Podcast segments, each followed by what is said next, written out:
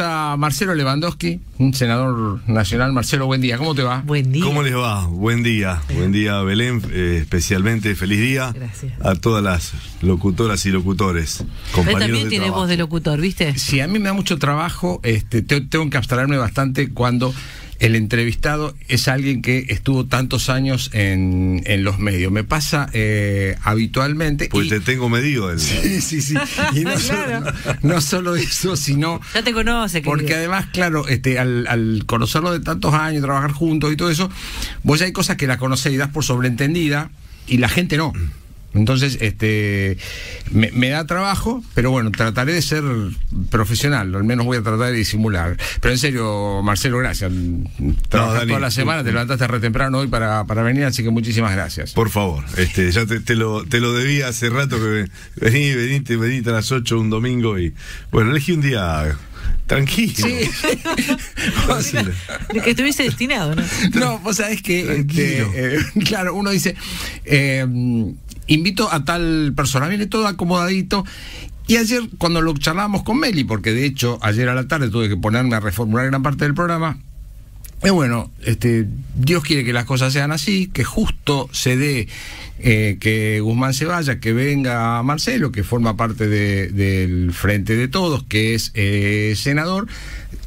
Está todo dado para hacer algo bueno. Si no lo hago, porque el bruto soy yo, porque este, eh, la falta de talento es mía. Así que gracias a, a- a Ale Arnoletti, que estuvo también este, eh, a full. Sí, sí, este, sí, coordinando ¿no? todo. Con- Sí, un abrazo. Este, Ale, este, me quería acompañar, le digo, no, quédate tranquilo en, en, en un domingo a la mañana. Gracias por las facturas también. Bueno, Este, prometí y cumplí. Totalmente. Sí, pero vos es que esto ya me había pasado. No soy de los que un domingo a la mañana se levantan a las 6 para ir a buscar facturas. Dejé de, de comer facturas. ¿Viste gente en la calle temprano? No, eh, no todas abren a las 7 de la mañana. Las, Abre más no, tarde, no. más tarde. Sí. Sí, sí, este, cuando Sí, sí. nosotros hay algunas de que 24 cuesta horas. arrancar, ¿viste? ¿Eh? Cuesta arrancar, cuesta. digo, mañana. Este, ir a trabajo. Eh, Marcelo, ¿qué desayunas los domingos a la mañana? No, soy de, mm, de, de mate o, este, o algún mate cocido y alguna tostada con, con queso untable. Tranquilito. Tranquilito. Tranquilito, no, no, no hay.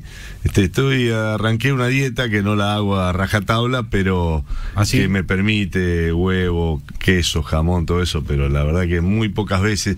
Si estoy afuera de pido un rollito, un par de rollitos de jamón y queso, nada más, no como trato de no comer este, harina, sí, exacto, estoy esquivándole. ¿A qué escuela fuiste? Fui a la ciudad de Rosario, o ahora es Escuela del Padre Cantilo. eh, ahí ese cura que hizo una, una escuela en Noronio y Saavedra desde eh, en el año sesenta y pico con un tranvía en desuso. Ese fue el- la primera aula Epa. que tuvo esa, esa escuela. Y hoy, bueno, después hizo un laburo fantástico. Este, así que fui, era escuela, eh, una de las primeras escuelas pilotos en aquel momento para la doble escolaridad. Íbamos a la mañana, después al mediodía algunos chicos este, se quedaban a comer, yo me iba a casa, a las dos horas volvía y en la escuela hacíamos la tarea y después teníamos este, inglés, carpintería, educación física, dibujo, música. Así que después me sacaban de la escuela y me llevaban a jugar a la pelota, me iba a la profesora de música que quedaba a la vuelta de, de provincial y, y- y me llevaba todo el combo completo, mi vieja, una santa, y después nos llevaba a, también la llevaba a mi, hermana a estudiar música, acordeón, y después este a culminaba la tarde jugando la pelota en provincial. ¿Tocabas el acordeón? Soy profesor de acordeón. ¿Sos profesor de acordeón? Mirá qué A los 11 años me recibí de profesor de acordeón. Eso no la tenemos. ah, muy bien. Yo, mira, yo fui siempre a destiempo con lo que había estudiado. Dice, 11 años profesor de acordeón, pero viste, estudiábamos, este, tocábamos paso doble, vals, este, imagínate que para mí, para un pibe que entraba en la adolescencia, que iba a hacer? salir a tocar, era medio, eh, algún alumno tuve, pero bueno, eh, me recibí de, te- bueno, te adelanto a lo mejor lo que ibas a preguntar, me recibí de técnico constructor, no se construía ni en Argentina, no se construía nada. Este, que si hubiésemos, me, me hubiese recibido en los 2000, cuando el, el boom de la edificación, por ahí este, estaría en otra, estaríamos hablando de otra cosa, ¿no? Marcelo, Pero ¿y secundaria? la secundaria en el poli. Ah, el Terminé- Politécnico. Sí, sí, terminé séptimo año como técnico constructor. ¿Y eras de los Olfa o era de los vagos? Era en mitad de tabla, mitad de tabla. Me costaba mucho, eh, va, costaba mucho. Eh, matemática fue la, la- Uy, encima, claro. el karma. eh, pero después en los otros, este, tuve algún año, el tercero, que es el año complicado para, para todos, es el filtro en la secundaria, creo que lo sigue siendo. Y, pero después en los otros, bien, tranqui, no, no. Sí, sin, sin peligro de descenso, pero sin, sin posibilidad de campeonato. Había esfuerzo, pero no tanto ese que te. el, el que te llevaba a estudiar todo el tiempo. No, no. eh, Te divertías. Es, es que, es que te. mm, A ver, yo lo que valoro y muchísimo del poli, eh, eh, y, y que por eso hay, el otro día lo hablaba, hay tanto sentido de pertenencia. eh, yo valoro que, que te, te enseñó en la vida a, me parece que el tema del razonamiento de, de, de- de- cómo de cómo discernir de, cómo enfrentar los problemas me parece que es el- la cuestión más valiosa de la educación no el contenido porque el contenido vos podés estudiarlo este, de, de distintos lugares pero pero sí la forma eh, y cómo llegás al razonamiento eh, cre- creo que en parte debe ser por ahí no Yo siempre digo, este. lo valoro mucho de lo que aprendí de cómo te de cómo te enseñaban. Vos ibas a yo me acuerdo que me llevé un- alguna materia de creo que era química en tercero y la preparé. Generalmente la preparaba iba a estudiar con algún amigo pero no iba a profe salvo a cosas muy puntuales que, que se, me, se me complicaban. Y me acuerdo que estudiábamos con otro que eh, eh, digamos el, el profe particular tenía otras alumnos de otras escuelas. Entonces o- otras técnicas que las fórmulas de química estudiaba 20 de memoria y sabía que alguna de las 20 le iba a tocar a nosotros nos agarraba el negro Cortese, que hace poco falleció el negro, eh, un personaje, eh, y te ponía, si no, si no sabías, y te ponías a razonar en el momento, no sacabas de dónde venían la fórmula que tenía que tener impresa en el papel. Digo, bueno, esas cosas las valoro mucho del poli. Yo siempre digo, este, eh, los que fuimos a esas escuelas en, en, en esas décadas, también tuvimos a favor esto de que vos estabas con un tipo de mucho dinero o con otro que no tenía nada, pero la igualdad Eh, era, vos ni te enterabas este, qué tenía el otro y qué no tenía el que estaba a tu derecha, era todo igual. ¿eh? Este, este, esa- esas escuelas nivel, nivelaban, no sé cómo estarán ahora, pero tanto el superior como el Politécnico nivelaban mucho. Y hasta el Ciudad de Rosario, donde También. tenía chicos muy humildes que venía, bueno, mi viejo era un laburante, no, no, pero había otros más humildes todavía, este, y, y otros de, de muy buen pasar. Y en el poli, sí, no, el poli es una crisol de razas Claro, tremendo.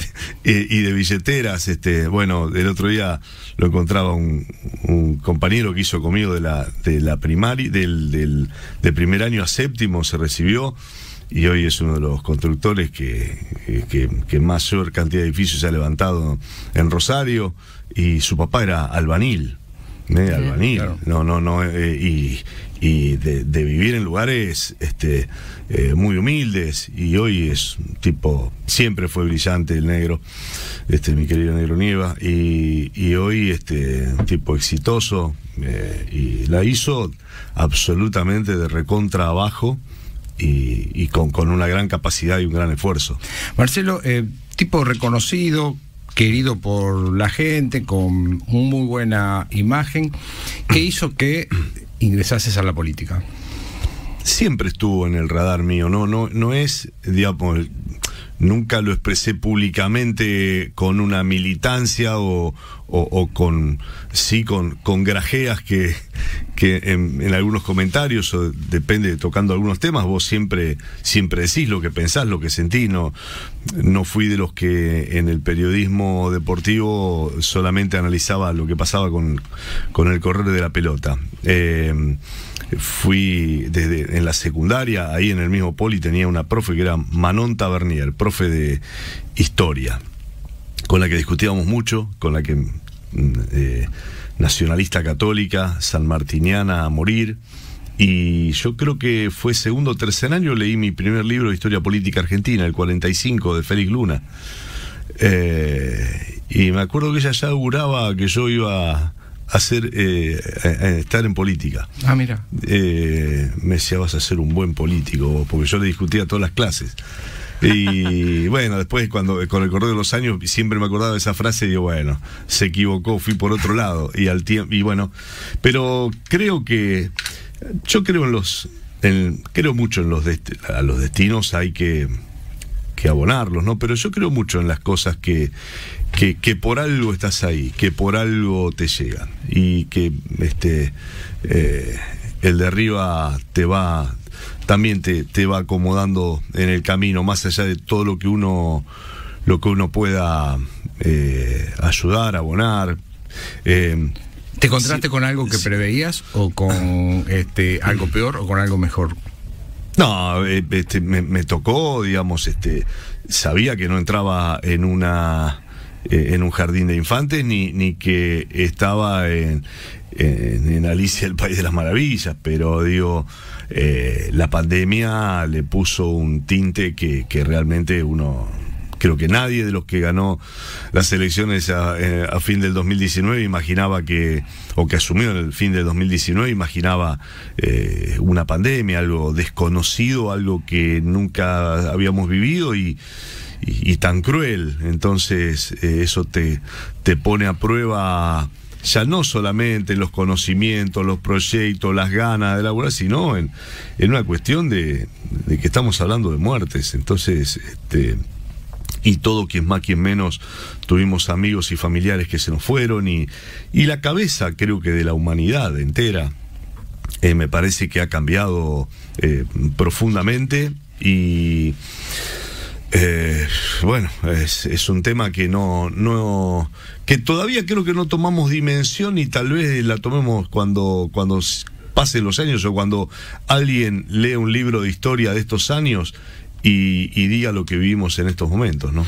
Vos venís de muchos, muchos años en la actividad privada, no más allá de las discusiones con la maestra, con la profesora de historia, venís de la actividad privada. Sí. Y todos tomando un café en la actividad privada todo el tiempo, si bueno, la política no resuelve esto, la política no resuelve lo otro, este, estos son unos tipos que este, lo único que hacen es llevarse el sueldo y no, y no te resuelven nada.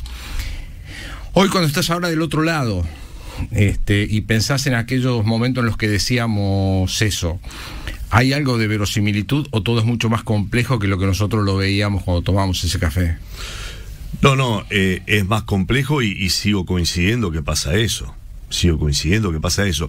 Aunque también muchas veces digo, cuando en, el ámbito privado había cosas que no se resolvían, digo, estos son privados de los públicos, y lo compartíamos y sabíamos que no se resolvían, eh, o, que había demasiados vicios también en el aspecto privado. Por eso digo, hay cosas que van de la mano de- del ser humano, de nuestra cultura y de cómo somos. Y muchas cosas que tienen que ver cómo se trabaja o, eh, o, o e- o esa... eh, o, o- es eh, esa, ese no sé si el tamaño, pero la forma, los modos que no se han modernizado del Estado, eh, del Estado en general, en donde de pronto eh, hay una un acuerdo para establecer una obra, hay un este un proyecto, hay una eh, una ejecución de, de llamado a licitación, se licita y se otorga y bueno y en el momento y en el lapso pasaron meses y meses y meses y, y no podemos achicar un poquito esos términos y estaba decidido, la plata está co- ¿por qué llegamos tan tarde? Entonces esas cosas que eh, que indudablemente tiene que ver con el compromiso, que no hay que generalizar, eh, que hay eh, funcionarios y, este, no solamente los elegidos, sino personal de carrera que hace su trabajo y lo hace muy bien, y están los otros que no, que, que lamentablemente, y más en este momento, no se dan cuenta que no se puede estar esperando y que no se puede estar esperando y que, a mí me pasa mucho, ¿no? Con eh, cuando alguien viene con un proyecto que es quizás ese proyecto yo me- me pongo en la piel porque yo muchas veces golpeé puertas para llevar proyectos e ideas y dice bueno ya te vamos a llamar y después no lo llaman más entonces yo prefiero decirle a alguien viene y me dice che que tengo esto bueno eh, ¿puedo, no puedo? O, mira, vamos a golpear tal puerta. Pero dar una respuesta en el final de ese camino, eh, a veces más, a veces menos, y cuando tenés que golpear puertas, a veces te las resuelven, como fui con el ministro de Educación este, de la Nación y a la semana anunciamos este, eh, la posibilidad de que los talleres del Poli eh, tengan su reconstrucción, de hacía años que lo estaban peleando, y bueno, se pudo anunciar rápidamente, como algunas otras equipamientos para algunas escuelas técnicas, y hay otros ministerios que he golpeado la puerta y, y te dicen, no, cuando tengas, mandame al WhatsApp mío, ni pases por la cosa. Bueno, y no pasa nada y no, no resuelve nada. Entonces están, están, por eso digo, no, no hay que meter a todos en la misma bolsa y, siempre hay que diferenciar y en definitiva eh, no es que, que, el hábito hace al monje, sino que tenés resolutivos, comprometidos, responsables y serios en la pública y en la privada. Bien. Y de, y de los otros, claramente, ¿no? ¿Lo dejamos descansar un ratito, Belén? ¿Qué te Sí, parece? por supuesto, ¿Viste sí, que toma un vos que me, gastaste esta mañana por la frase Sí, que los venía, escuché todo, venía escuchando desde las 7 de la mañana. Salí a las 7 para buscar la panadería correspondiente. Los venía alguna que esté abierta, claro. ¿Extrañás la radio? ¿Extrañás los medios? Eh, Este, sentarte ahí como estás ahora, con el micrófono adelante, Sí, la luz. el- eh, antes de la Este, campaña que no, no, no estaba pensada del año pasado a senador, este eh, pensaba que íbamos, y estaba pensando en armar un proyectito de una vez por semana al menos para, para despuntar el vicio con algunos amigos que me bancaran, si no podía estar, no podía estar. Algunos creían que tenía que seguir comentando fútbol, yo la verdad que dije, no muchachos, no, no. Este, no, no, no da, si te comprometes, esto no, no te da el tiempo. Zafaste. ¿Eh? Zafaste. Eh, comentar fútbol, ¿viste lo que No, estamos fue la gente que ahora? no sigue. Ahí venimos. Te manda saludo Carlos Morfino. Oh, un gran amigo. Este, me escribió recién este un, un, un mensaje Un abrazo, Carlito. mandándote eh, un saludo. Dice, Eh, prometió que pague un asado, pero. Pero otro bueno. que paga un asado. Eh, Acá también el, de la, alguien- el de la famosa frase, la última vez que sacó la plata eh, que a fulanito, fulanito, que cuando San Martín era cabo primero. nunca más. Nunca más. Qué bárbaro. Eh, te toca ser senador por el departamento de Rosario y uno que es rosarino y egoísta dice es Rosario nada más, pero Rosario no es solamente la ciudad de Rosario, tenés este, varias localidades alrededor. ¿Con qué te vas encontrando? Muchos reclamos todo el tiempo, Bueno, eso, Villa eso- Gobernador Galvez, todo eso- esto, ¿no? eso fue eh, la senaduría hasta, hasta Sí. diciembre. Ahora. Sos senador nacional, bueno, está bien. pero. Pero digo, también recorriste esta zona. No, sí, sí, sí, y, y- y lo, y lo hago. Eh, y es muy diverso. eh, yo tenía el mapa del departamento en la oficina, que ahora es un cargo que sigue en gran nivel el, doctor Miguel Rabia, que está haciendo un laburo, es un inquieto constante es de los funcionarios que, funcionan. Eh, tenía un mapa en donde vos veías cómo, cómo el la, la gran concentración, el manchón naranja y después pequeños manchones eh, de pueblos y después una gran ruralidad. Y eso también es Departamento Rosario. Eh, y tenés la, el contraste de, de lo que nosotros tenemos en, en el Gran Rosario con, con la parte sur ligada sud-sudoeste, ligado a Villa Gobernador Galvez, el sector eh, oeste también lindante con Pérez, hay otras zonas más opulentas, después tenés distintas variables, pero en general en los pueblos, este, una eh, pueblos que, que dependen mucho de, lo agrícola, ganadero, pero que también tiene una gran ligazón con, Rosario. Eh, o- obras de infraestructura pendientes y que, como los acueductos y los gasoductos que, que se van ejecutando y que son realmente importantes, y, y la pandemia lo que disparó es cómo cómo nos vamos a eh, lo- los rosarinos a, ir buscando, a- escapándonos de las grandes urbes para ir a buscar un poco más de tranquilidad y, de verde. Entonces, en, en ese, en ese, en esa salida, no no solamente uno necesita tener el terreno, que tenga la luz, el gas, la cloaca, el agua potable, sino que hoy hay el cordón cuneta, sino que hay hoy dos hechos fundamentales y, y que son, bueno, uno es eh, la conectividad también, pero eh, generalmente las urbanizaciones carecen del agregado de comisarías, de centros de salud. Entonces, los pueblos se ven hoy en muchos casos desbordados porque de poblaciones eh, prácticamente se han triplicado eh, algunas de ellas. Y los servicios de seguridad y de salud siguen siendo los mismos. Entonces, aquel que se va a vivir en esos lugares ve que dice, che, pero y me falta esto, me falta esto otro que también es parte de los servicios que hay que tener. Bueno, eh, es toda una, una reconversión que hay que hacer, no solamente en el Gran Rosario, también pasa lo mismo en el Gran Santa Fe, en la salida de las grandes, de las grandes localidades, de las grandes eh, ciudades. Eh, tema transporte, tema transporte es un tema hoy dificilísimo y que lo agravó la pandemia. Eh, por eso esta lucha con los proyectos que hay en, las legislaturas nacionales para, para que el tema del subsidio sea mucho más equitativo para todo el país y que haya un fondo específico de cómo se distribuye y no por la voluntad del gobierno de turno a ver si le doy 50 mil, 40 mil, 30 mil o no, no, que haya un fondo específico para repartir en el transporte de todo el país. Y bueno, y en lo que esperamos, yo esta semana voy a tener algunas reuniones porque ya estaba previsto el lanzamiento de, eh, del ramal eh, Rosario Canilla Gómez, hicieron todos los ajustes experimentales, no sé si hay una cuestión técnica, voy a tener charlas esta semana con la gente de transporte y de trenes para, bueno, para, para informarme de, de, de, algo que ya estaba previsto que, eh, que tendría que estar circulando, ya la vía está muy bien, si el concesionario lo permitiría, este, hasta se podría ir a mayor velocidad que la que se estipuló en, el, en la marcha de, de prueba.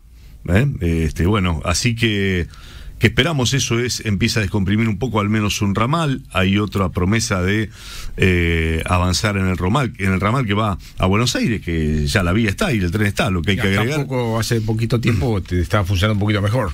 Sí.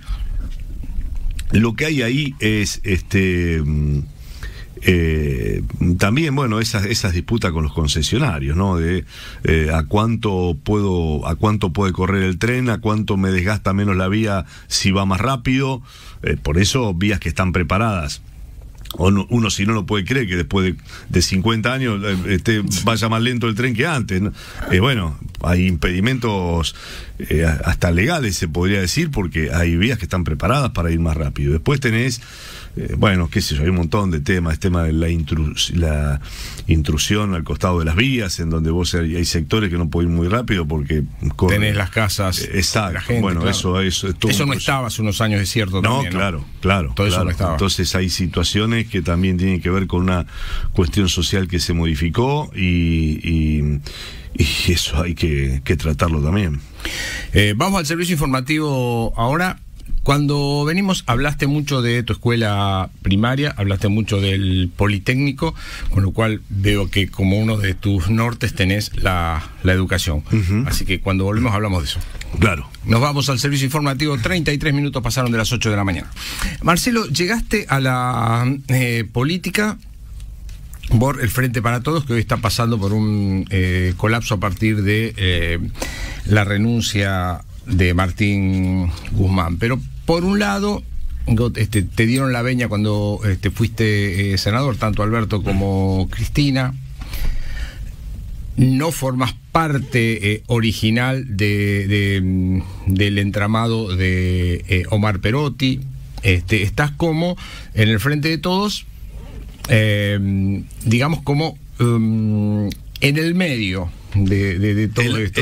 un, periodista le puso el átomo suelto. y veo que vamos este, trabajando hacia adelante, se viene el 2023, sos el que mejor imagen tiene, en un peronismo que viene un poco golpeado. Eh, ¿Podés ser el elemento de unificación de este peronismo que tiene eh, varios átomos dando vuelta por ahí?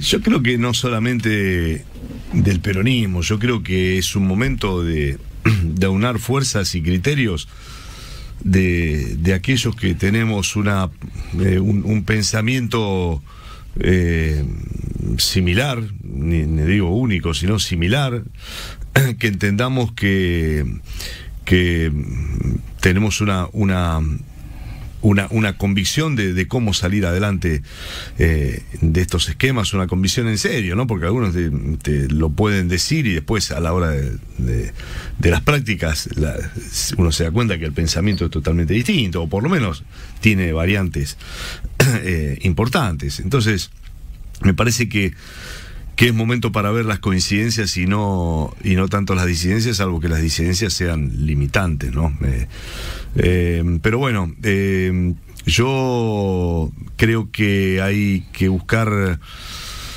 de, de, encontrar y, y, si nosotros hablamos puntualmente de peronismo o de, o de movimiento nacional, porque me gusta más hablar de un movimiento nacional y, no eh, dejarlo solamente ligado a una, a una expresión pequeña o, reducida o limitada, creo que cuando se conformó todo esto que allá por el mediados de las décadas pasadas, se apuntó a, elementos que fueron revolucionarios para ese momento. ¿eh? por eso tiene tanto tiempo y, permanece eh, en el recuerdo de la gente, desde, desde la desde la neurona también y del corazón, del sentimiento, de, cómo se le cómo le cambió la vida a muchos argentinos aquello. Entonces, me parece que hay que que hoy hay que ver cuáles son los problemas actuales, están diagnosticados claramente, y también tener ideas innovadoras para cambiar esa historia y,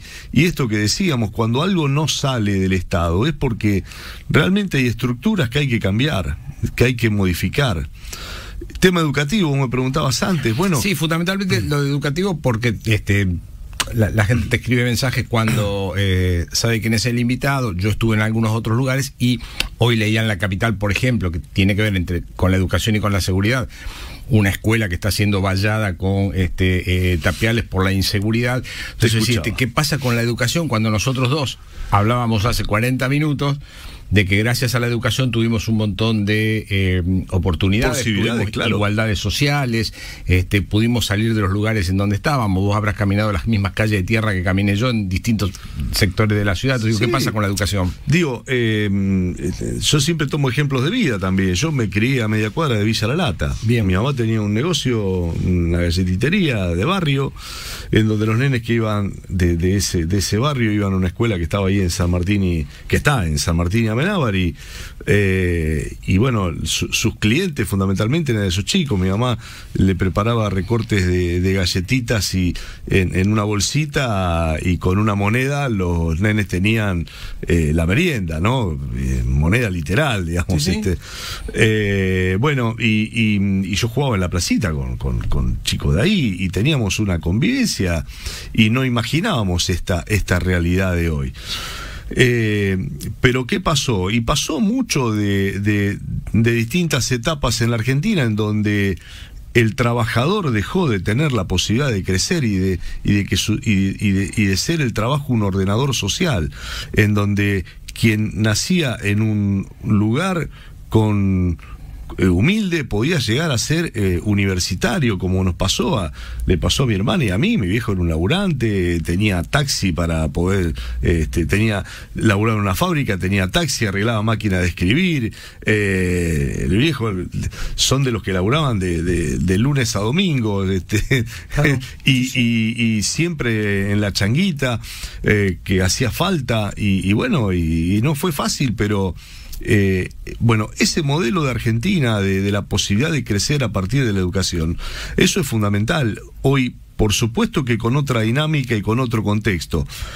Eh, ahora, ¿qué tenemos que cambiar de la educación? Y bueno, todo, digamos, si nosotros tenemos, eh, nos tardamos cinco segundos en que se nos abra el celular porque luchamos con Internet, o queremos que sea mágico, y pretendemos que un, un nene, una nena se siente y esté eh, ante una maestra que le escribe con tiza en el pizarrón y se quede cuatro o cinco horas ahí eh, aprendiendo conocimiento. Bueno, indudablemente que eso no va más, está perimido, como me dijo un educador tenemos edificios del siglo XIX con educadores del siglo XX para alumnos del siglo XXI.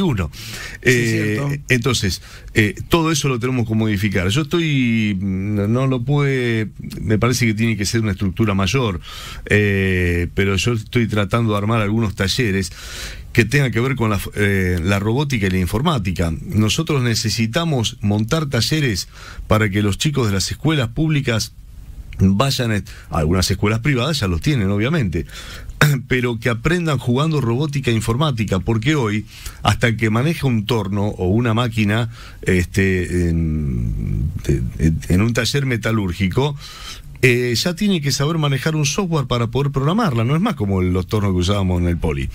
Entonces, eh, hay una modernización en la forma de educación a la que tenemos que llegar y generar eso, esos, esas posibilidades, porque nosotros cuando hablamos de inseguridad, que es lo que más nos preocupa y nos angustia a quienes vivimos en Rosario, eh, porque no estamos excluidos aquellos que estamos en una función pública de lo que nos pueda pasar ni a nosotros, ni a nuestros familiares, ni a nuestros amigos. Nos angustia como a todos y, eh, y quisiéramos tener más elementos para poder resolver. Eh, digo, la, cuando uno habla de inseguridad, también habla de posibilidades de vida, porque ese... Eh, yo recorriendo eh, los, los, colegios y ahí en Barrio Lubeña estuve en un colegio en donde, bueno, después le ayudamos a, este, algunos elementos para un laboratorio. Los nenes y las nenas hacen un trabajito espectacular, hacen unas velas eh, con raya en la tiza, es en unos frasquitos, un trabajito, los nenes te explican cómo se hacen. Claro, la vida de esos nenes después de salir de esa escuela de primaria se diluye y entra en cualquier cosa, no solamente por el contexto, sino fíjate lo que pasa en los barrios. Los papás, a pesar de hoy, decir, bueno, tener el boleto educativo gratuito, todo, está todo bárbaro. Ahora, ¿Sabes qué pasa? Los padres por miedo no quieren que los chicos vayan a la secundaria que a lo mejor le queda 10 cuadras. Por miedo que salgan ahí del barrio, que les pase algo. Bueno, lamentablemente si le pasan cosas peores. Eh, si se quedan ahí y no van a la escuela. Entonces, hasta también tenemos que reconvertir y pensar cómo hacemos para que sigan estando en ese establecimiento educativo. Nosotros tenemos una escuela que creemos que como nosotros íbamos a la escuela, entonces sí, bueno, hasta los 17, 18 años que terminaste quinto, eh, vas a, ahí vas a tener un título. No, no existe más. Hoy a los 15, 16, 16 años, eh, las pibas y los pibes de los barrios necesitan tener alguna herramienta para poder eh, trabajar, porque esa es la realidad que tienen. Entonces, ¿cómo hago yo para contenerlo y darle desde el colegio algún aprendizaje, alguna salida laboral, la hacemos extracurricular, la hacemos dentro de la escuela. Yo creo que en esto de eh, que se ha lanzado este proyecto y ojalá esto que yo hacía en la primaria de la doble escolaridad, que íbamos, este, entramos a las 8 de la mañana y salimos a las 6 de la tarde, este, bueno, eso en los barrios eh, más complicados, eso lo tenemos que multiplicar, porque es la forma de contenerlos, de detenerlos, de darle, buscar que el alimento que se le pueda dar sea nutritivo, eh, como para, para encarar eh, un, un crecimiento distinto, mostrar herramientas, enseñarles. Es un trabajo grande, es un trabajo este, de hormiga casi, pero en al, hay mucha gente que lo está haciendo hay muchísimos eh, eh, anónimos solidarios que están haciendo ese laburo, que lo están haciendo eh, y que el Estado debe acompañar más. Nosotros, yo siempre digo, al que está trabajando bien, nosotros hicimos con los curitas de barrio ahí, con Belay, Castricone, con, con, lo vamos a hacer allá con Jorge Aloy en el norte, con Puceto, un trabajito de escuelas deportivas. Ellos tenían, me vinieron a ver en el 2019, antes, antes me parece que era antes de la pandemia. Eh, yo ya conocía su trabajo, lo que estaban haciendo. Y dice, mirá, nosotros queremos, en, aquella palabra de Francisco, eh, capilla, colegio, club. Digamos, tienen la capilla, tienen el colegio. El eh, deporte. El, deporte. Bueno, dice, nosotros estuvimos recorriendo, digo, no recorras más, lo vamos a hacer nosotros. Pero lo vamos a hacer, tranquilo llevé a los, a los profes, eh, al negro Olivera, un grande de la preparación física, que ahora está en, bueno, estuvo con, con un montón, el tolo gallego con Sensini, ahora está en la coordinación de Belgrano de Córdoba. Lo puse al frente a él junto con Marcelo Márquez, psicólogo deportivo, que, bueno, una vastísima carrera, para mí es de lo mejor de, Argentina, si no el mejor. Estuvo con Gareca en Perú, en, Vélez, bueno, en inferiores de Central, eh, y lo puse al frente a ellos. Entonces, eh, capacitamos a los chicos del barrio que son los entrenadores del, después de, los, nenes. Y así constituimos, eh, creo que ahora estamos en seis o siete escuelitas deportivas, Tablada, Tío Rolo, este, hay la zona de La Granada, eh, San Martín Sur, bueno, ahora lo queremos llevar allá a Puente Negro, donde mm, este, está un personaje como Jorge Aloy. Eh, y, bueno, eso establecerlo. Entonces, eh, también hicimos algún trabajo con los distintos movimientos evangélicos. Digo, eh, el trabajo que ellos hacen en los barrios no hay que reemplazarlo. Hay que decir, che, ¿qué necesitas? Cuando me viene un, viene un comedor, un merendero, una asociación, nosotros tenemos ahí en el grupo de trabajo, digo, vayan y vean cómo están trabajando. Si están trabajando bien, buscamos las herramientas. Si no las tenemos nosotros, vamos a, a golpear puertas a desarrollo social o donde fuese para que lo sigan, porque hay que acompañar a esa gente que hacen un trabajo maravilloso y que el Estado no lo va a hacer. Por eso digo, bueno, sale mucho más barato acompañarlos y, mucho más barato y efectivo, que el Estado acompañe eh, a, esa gente y, y los ayude porque incluyen realmente en el barrio, porque son los que saben la problemática, conocen cada vecino, conocen a cada chico, pero le tenemos que dar más herramientas, si no, no alcanzan. Ese trabajo social es tan importante como este, la fuerza de seguridad que necesitas, porque no es una cosa o la otra, necesitas de todo. Pero ese trabajo social para mí es la clave. Bien. Bueno, este, me quedan algunos minutos más no puedo dejar de preguntarte dos cosas. Yo sé que me vas a decir el 2023 está lejos, no estamos para candidatura, no estamos para pensar eso, porque este es lo que este, habitualmente pasa en estas ocasiones. Pero alguna vez charlando por teléfono contigo, creo que cuando, este, hace un par de años, este, hablamos por teléfono acá en este mismo programa, me dijiste que sí, que te gustaría mucho este, eh, ser intendente de la ciudad de Rosario. Imagino que este, no debe haber cambiado tu, tu, vocación y tus ganas de ser intendente de Rosario, pero en aquel momento no se vislumbraba otra posibilidad que es, che, Marcelo Lewandowski puede llegar a ser candidato a gobernador. Eh, son dos posiciones distintas. Este, insisto, no me contestes, está lejos del 2023. Sí, la verdad que está lejos. Escúchame. Ay, qué momento. En dos, semanas limpiaron dos ministros. ¿Qué querés que te diga? Vamos a decir que vamos a pensar. No, a ver, dos definiciones. Esto es, a ver, cuando uno entra en una. en una. En, una etapa de su vida, uno siempre quiere. como en el. en el. en el periodismo. Che, dice, vos imaginaba que ibas a comentar un un mundial este, para la TV pública, con, para todo el país, comentar la semifinal, que, este, que fue histórica, eh, estar, y digo, qué sé yo, no, la verdad que yo no me lo planteé. Eh, ibas a pensar que ibas a estar 20 años en un noticiero mediodía y noche siendo el columnista deportivo, y no. Uno lo que dice que cuando, yo siempre digo que las cosas hay, cuando uno tiene una actividad, hay que hacerla. Todos los días hay que hacer lo que, lo que corresponde. Hay que hacer las cosas bien. Entonces yo cuando... Yo, ¿Cuál era mi, mi finalidad? Yo me prendía en la cámara, yo sabía que tenía que estar bien vestido, presentable, hablar bien y estar informado. Y poder transmitir eso. Bueno, esa era mi función.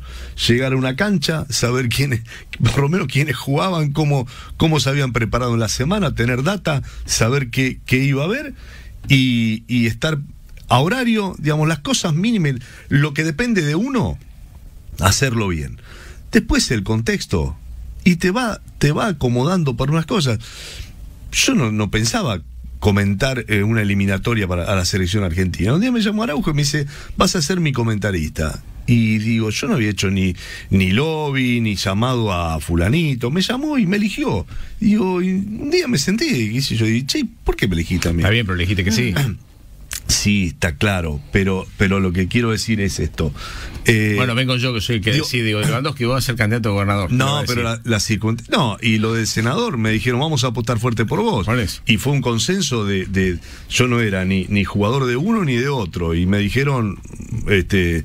Eh, queremos que vos encabeces. Bueno, eh, digo, Dani, para, para, para no, no dar tantas vueltas con esto, yo creo que estamos todavía en un momento, eh, yo no, no, no le esquivo este, es grosero decir a esta hora de la mañana, no le saco la cola a la jeringa, Sí. pero digo, me parece que con todos los problemas que tenemos en la, en la Argentina, que yo hoy hable de lo que puede ser marzo, febrero, marzo, cuando supuestamente se cierren las listas, que yo defina algo, me parece, a mí me parece una locura porque eh, yo no quiero perder el sentido común y, y, la, y los tiempos de que no son los de la política. La política no se tiene tiempos que no son lo del común de la gente. Claramente. Yo quiero y trato de tener eh, las prioridades de- del ciudadano. Hoy, ¿está pensando la gente en lo que puede llegar a votar el año que viene?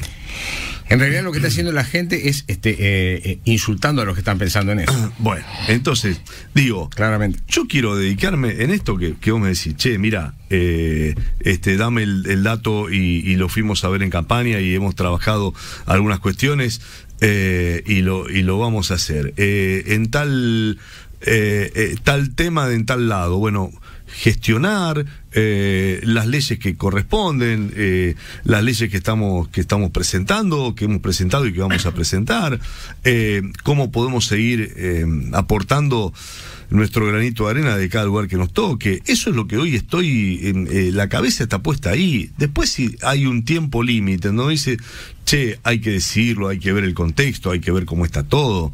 Eh, por supuesto que uno quiere, donde entra, quiere ser, quiere llegar al, al máximo nivel o al, o al lugar donde uno crea que va a poder aportar más y sentirse cómodo. Porque vos me decís, este, che, mira, las encuestas te dan.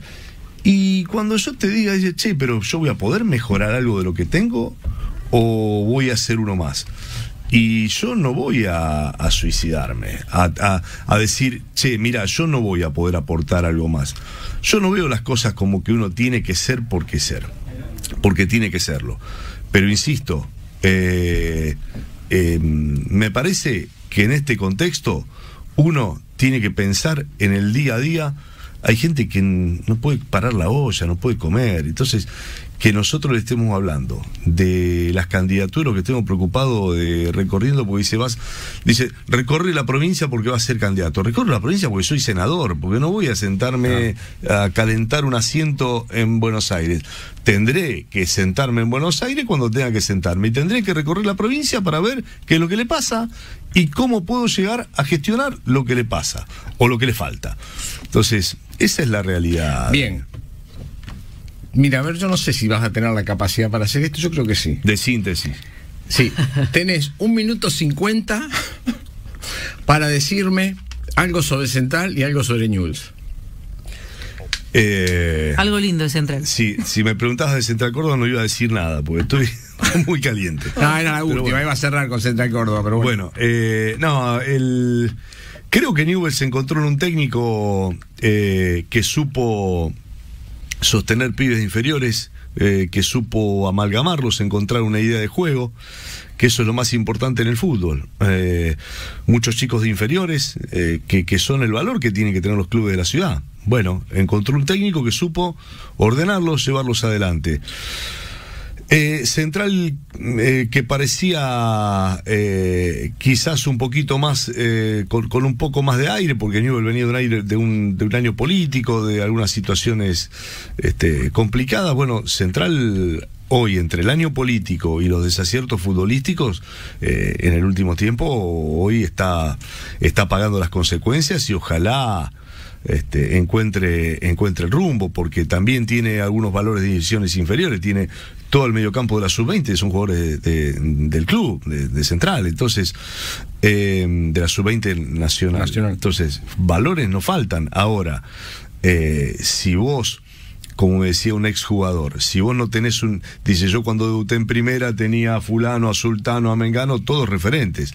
Hoy los pibes le pones la camiseta a Belis, que tiene 18 años y 10 partidos en primera y la gente quiere que sea Marco Rubén, porque después de los 10 partidos se olvidó que un pibe que tiene que crecer, quiere que el equipo haga goles y el 9 es Belis. Entonces, eh, esa, esa situación, esa carga puede hacer fracasarte una, una generación de buenos futbolistas. Entonces, y yo no puedo creer que hayan comprado tan mal todo el tiempo, todo el tiempo, jugadores, parece un centro de rehabilitación central. Tres jugadores que no, tres jugadores que hace seis meses no juegan, un año que no juegan. Es fuerte Digo, eso. Está bien. Pero decime si no es así, Sí, digo, sí, sí. ¿cómo? Es terrible, digo. ¿Qué sé yo? Bueno, Bueno, mucho poder decir. Picante. este, bueno, lo último, brevísimo, Central Córdoba. No dejar afuera Central Córdoba. y estamos mal. Es tu casa, tu mal. patio trasero. Estamos mal. Querí que, queríamos que este año estábamos más, este, más ordenados o con, con otros recursos. Este, el club este, vestuario remozado, césped, este, se sembró la cancha. Yo creo que nunca se sembró la- el gabino, siempre era lo que crecía. Río artificial, gimnasio para los jugadores de primera, buenos coches para viajar, buena comida, eh, pero el equipo está mal y no la metemos. Marcelo, un enorme placer haberte tenido. Muchísimas, muchísimas gracias de, Bueno. de verdad por el madrugón, por estar este No, un, un placer, un domingo Dani. con nosotros. Un Este, placer, un eh, placer. De verdad, eh, muchísimas, muchísimas gracias.